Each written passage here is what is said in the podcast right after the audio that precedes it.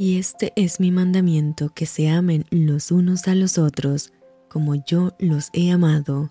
Te saluda tu amiga Merari Medina. Bienvenidos a Rocío para el Alma. Lecturas devocionales, la Biblia. Primera de Samuel, capítulo 10.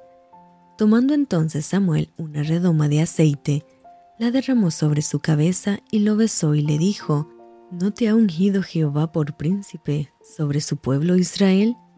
Hoy, después que te hayas apartado de mí, hallarás dos hombres junto al sepulcro de Raquel en el territorio de Benjamín, en Celsa, los cuales te dirán, las asnas que habías ido a buscar se han hallado. Tu padre ha dejado ya de inquietarse por las asnas y está afligido por vosotros, diciendo, ¿qué haré acerca de mi hijo?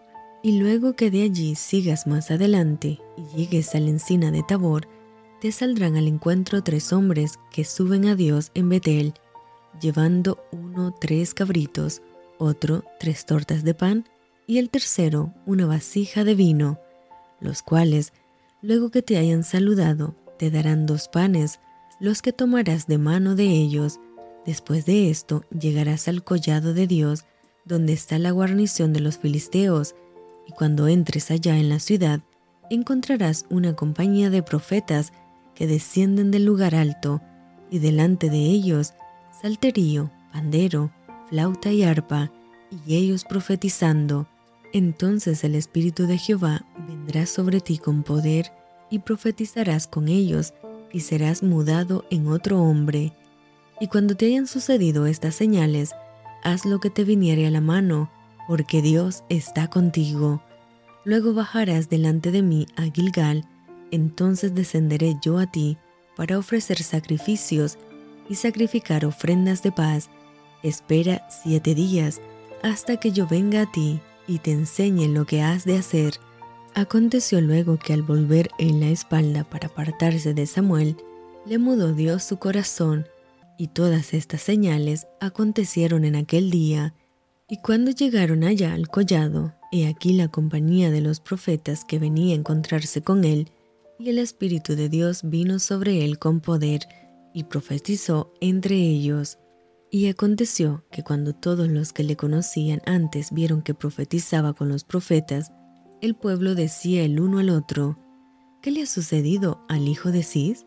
¿Saúl también entre los profetas? Y alguno de allí respondió diciendo, ¿Y quién es el padre de ellos? Por esta causa se hizo proverbio. También Saúl entre los profetas, y cesó de profetizar y llegó al lugar alto. Un tío de Saúl dijo a él y a su criado, ¿A dónde fuisteis?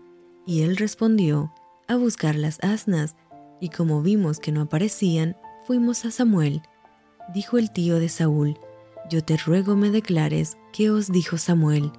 Y Saúl respondió a su tío, nos declaró expresamente que las asnas habían sido halladas, mas del asunto del reino, de que Samuel le había hablado, no le descubrió nada.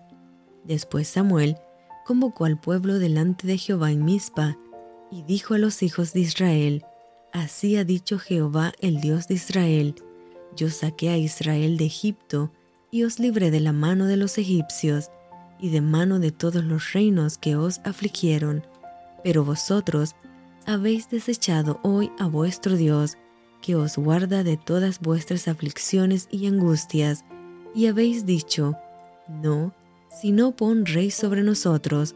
Ahora pues, presentaos delante de Jehová por vuestras tribus y por vuestros millares. Y haciendo Samuel que se acercasen todas las tribus de Israel, fue tomada la tribu de Benjamín, e hizo llegar la tribu de Benjamín por sus familias, y fue tomada la familia de Matri, y de ella fue tomado Saúl, hijo de Cis, y le buscaron, pero no fue hallado.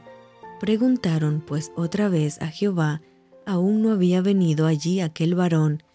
Y respondió Jehová, He aquí que él está escondido entre el bagaje. Entonces corrieron y lo trajeron de allí y puesto en medio del pueblo, desde los hombros arriba era más alto que todo el pueblo.